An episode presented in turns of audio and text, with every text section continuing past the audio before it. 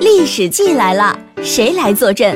历史地理学者葛剑雄，中美关系史专家陈坚，近现代思想史学者江毅华，冷战史专家沈志华，慰安妇研究专家苏志良，上海史研究专家熊月之，明清史研究专家王家范，七位享有盛誉的著名学者和你一起解读厚重的历史。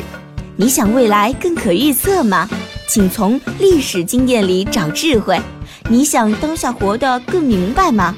请从历史现象里读懂规律。让我们一起走进东方讲坛文汇讲堂《历史与我们的未来》高端学术演讲季，向学者借脑，向历史取经。蜘蛛网邀您一同收听《历史记》系列节目。历史可能沉寂，但是我们永远活在当下。各位新老听友，嗯，再次问候大家好。呃，欢迎各位来到我们的报业大厦，来参与我们东方讲坛文汇讲堂《历史与我们未来》的演讲季的第六期。我是林木英。我们将会用这个历史的维度和全球化的大的视角来聚焦我们身处的这座城市——上海，特别是那些和我们的生活息息相关的历史，比如说上海的历史。在历史上啊，上海有很多非常可爱的称呼哈。别称，比如说它被称为“东方小巴黎”，被称为“冒险家的乐园”，还被称为“魔都”。现在上海还是被叫做“魔都”啊！一百七十二年的历史当中，在几次全球化的呃洗礼哈，上海也是东西方文化交融荟萃、碰撞融合的一个大的舞台。那么在这个过程当中，上海发生过哪些结构性的变化？租界这种国中国的形态在其中起过什么样的作用？还有为什么各种各样的力量在上海这座平台上都能够找到一种平衡点？面对我们似乎熟悉的这座城市，其实我们还有很多很多的未知。所以今天我们这期讲座，我们请来了权威嘉宾来为我们解读上海。让我们掌声有请今天的主讲嘉宾，上海社科院研究员、上海历史学会会长熊月之先生。呃，我们的题目是全球化视野下的百年上海。呃，我各位，我讲的题目呢是全球化视野下的百年上海。这个题目很大，我想呢，此时此刻我们讲这个题目，从什么地方讲起呢？我想呢。今年是世界反法西斯战争和中国抗日战争胜利七十周年，我呢就想从这个沉重的话题讲起。这里给大家展示的是三十年代全球化视野下上海形象的一角。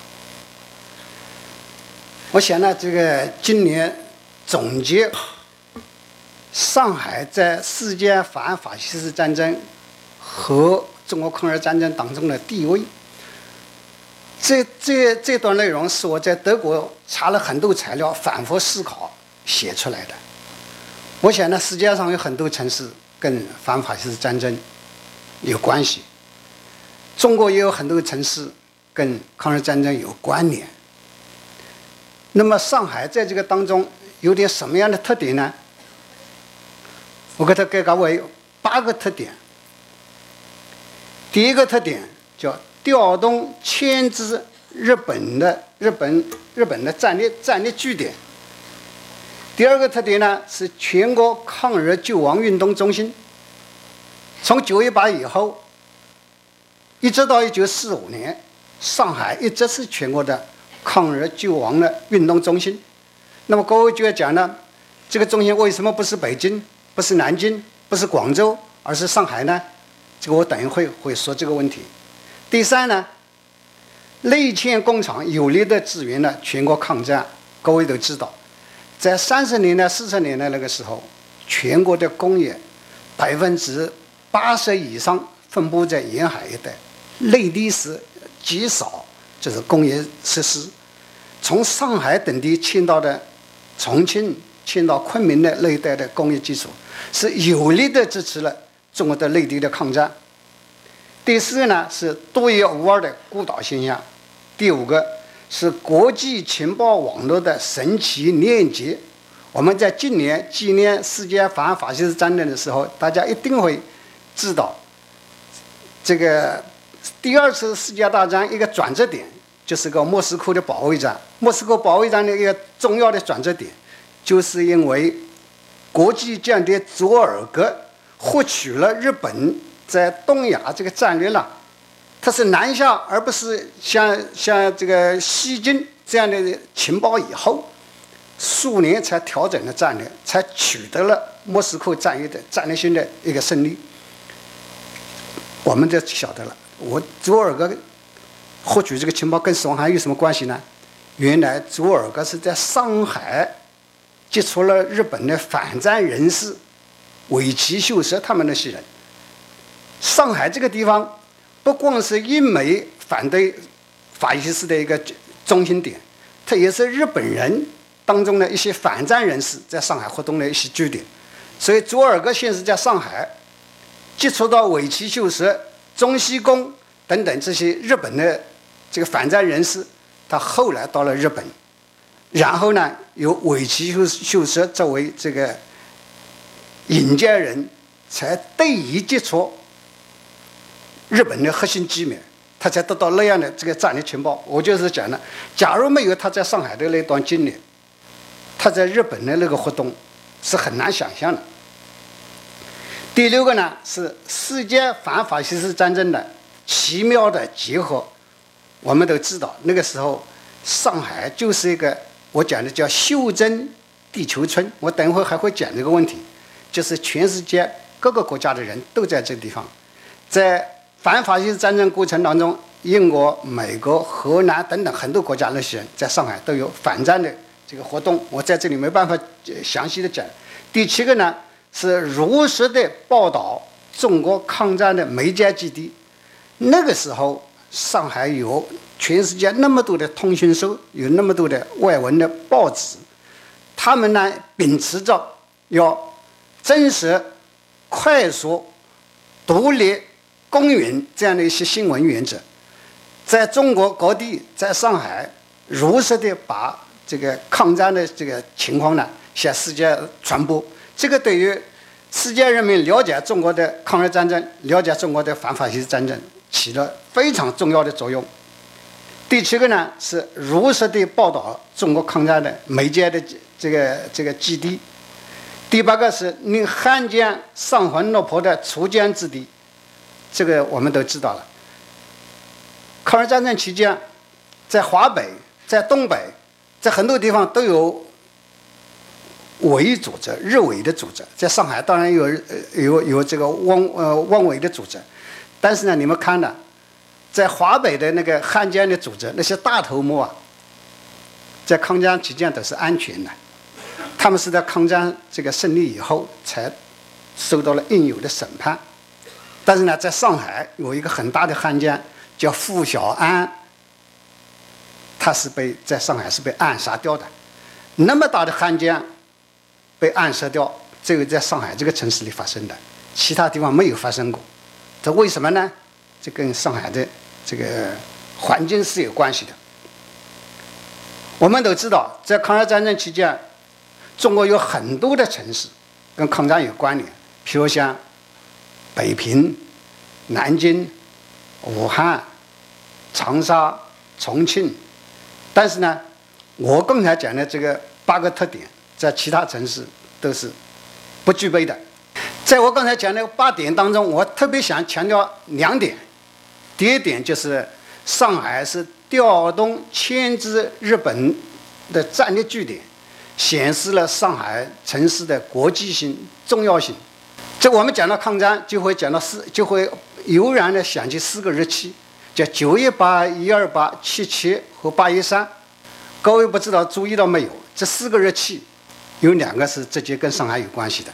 九一八以后，日本侵略者为了这个叫吸引或者是转移世界的目光，它在上海发生这个这个发动了一二八，那是为了转移世界目光，而他们呢是为了是在东三省搞满伪满洲国，结果你们看是一二八打了以后，就在这个当中，那伪满洲国是是它是得逞了，是通过打上海转移了世界的眼光。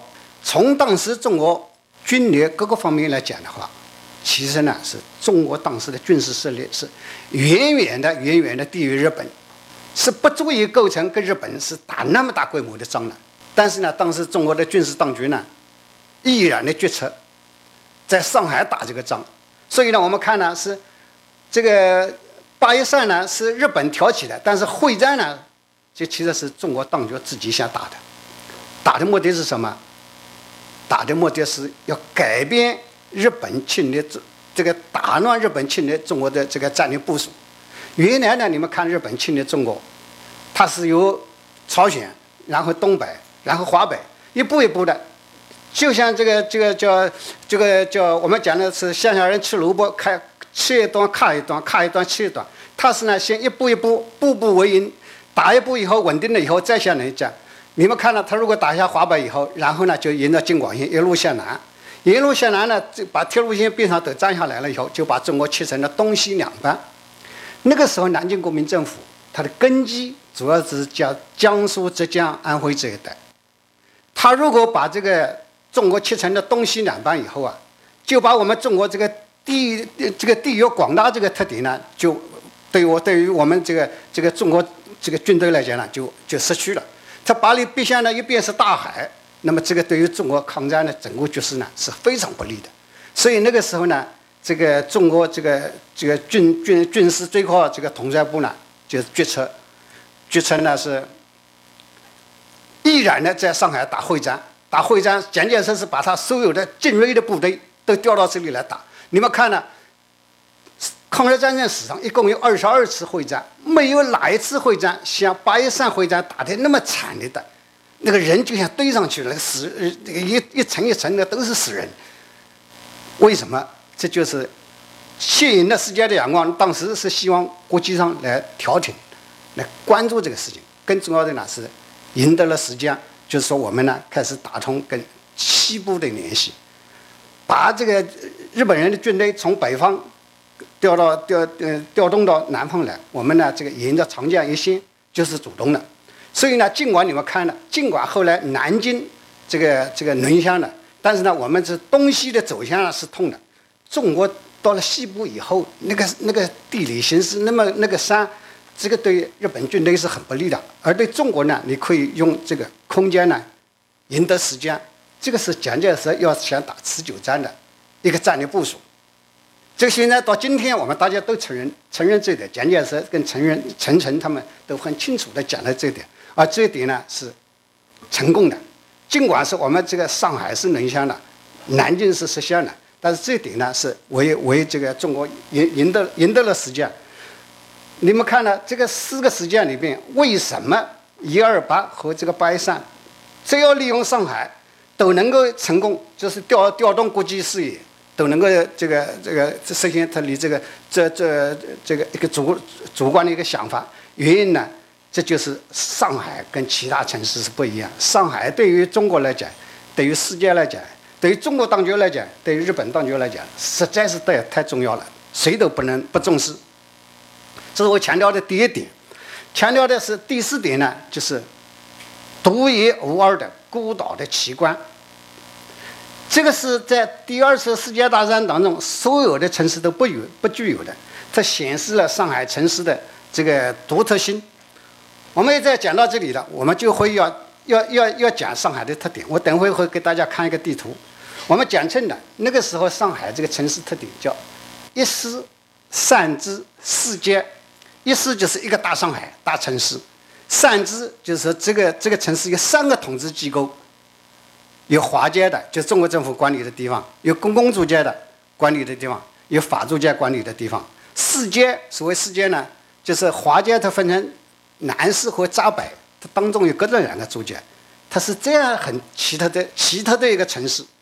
如果把租界加上那个越界筑路都就两个地方加起来，它占我们上海城市市区多少呢？这我们在座的这个朋友很难想象的，它占上海城市的百分之八十五以上。那我们以前，比如讲我们大家都熟悉的工人三次武装起义、辛亥革命、上海起义，大家都知道的。那你们晓得，那个起义完全都是在华街的，跟跟租界没有关系的。这个当中的黄的和这个点了绿点的黄的部分，那是公共租界，一般在苏州河以北，一般在苏州河以南。那个点了绿点的，这是法租界的部分。你们看我点那个棕红棕那个那个咖啡色的点这个地方，一一部分是闸北，一部分是南市。有这个呢，你们就就看得出来，当时这个上海城市的这个格局。讲到这里，我们就回过来说了，那个八一三抗战以后，上海沦陷以后，我们所讲的上海沦陷是什么呢？其实呢是华界的沦陷。租界它并没有完全沦陷，租界还是租界，租界还是在独立的在那运转。因此这个时候呢，这这段时间呢，我们就称它为这个叫叫这个叫孤岛时期。我讲到这个第四点，我就特别强调了，这个有四个不可思议的地方。正因为就是我刚才讲的一师三制四界。然后呢，这个上海它并不是全部都沦陷了，就是沦陷了华界的部分，租界还在那继续的运行。那么呢，有以下四个不可思议的：第一个叫战火受政治地图严格限制，只在华界不在租界。这个在其他城市，你在南京、你在长沙都没有这个情况的。它要求保全，要么就等沦沦陷掉了。上海不是这样的，因此它会出现了这一河之隔，就是苏州河隔开了以后，它就是。战河之别，在北面是战火纷飞，南边呢是歌舞升平。第二个不可思议的就是万千民众近距离观战。我们想象了，我们在上海如果听说东三省发生了战争，那我们大家当然心也为他牵动。但是呢，你和在苏州河南岸看苏州河北岸的战火，你的感觉是什么？一个是听战，一个是观战。正因为有这个奇异的格局，所以才才才会出现了我们大家都熟悉的杨惠敏，他在会游过苏州河给四行孤军送旗，万民欢呼那样动人的一幕，才会出现那个战争进行的当中，那个外国记者就在外滩的阳台上面一边喝咖啡一边了解战况，然后呢再和这报道这个战战战争进行的情况。我说呢，这个在惊天动地的二次世界大战史上绝对找不出第二例。第三个是战争双方都接受毗邻区域的中立安排，就是一九三七年十一月十二号以后，逐渐宣布保持中立，一直到太平洋战争爆发以前，这个一共有四年零二十七天时间，各位记，四年零二十七天时间。这个时候叫孤岛时期，这个时候逐渐是按照原来的这个情况在在运运行的，运行的怎怎么样呢？它就是无论是中国军队还是日本军队，都不得持武器通过租界，都要脚下而行。所以你们看有一幕，那个谢晋元他率领的孤军后来是这个撤退了，是进入租界，他受到安全保护的。而那个安全保护的前提呢，他是把武器交出去了，这个是。当时是谈判谈好了的。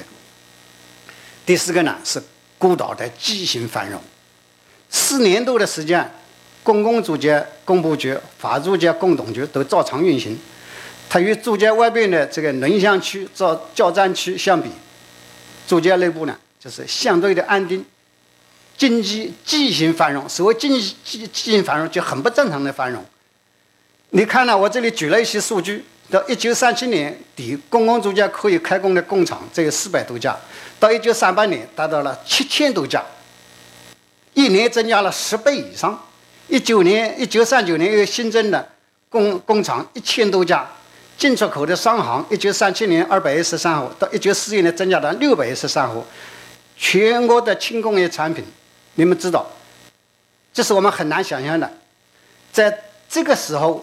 全国轻工业的产品，不光是我们上海轻工业产品，就包括哈尔滨了、青岛了很多城市轻工业产品，在这个期间是百分之八十的轻工业产品是上海提供的。上海租界里面还有这个南从那个那个就是国民党那个政府控制的二百多家工厂在这地方继续的在在这里生产。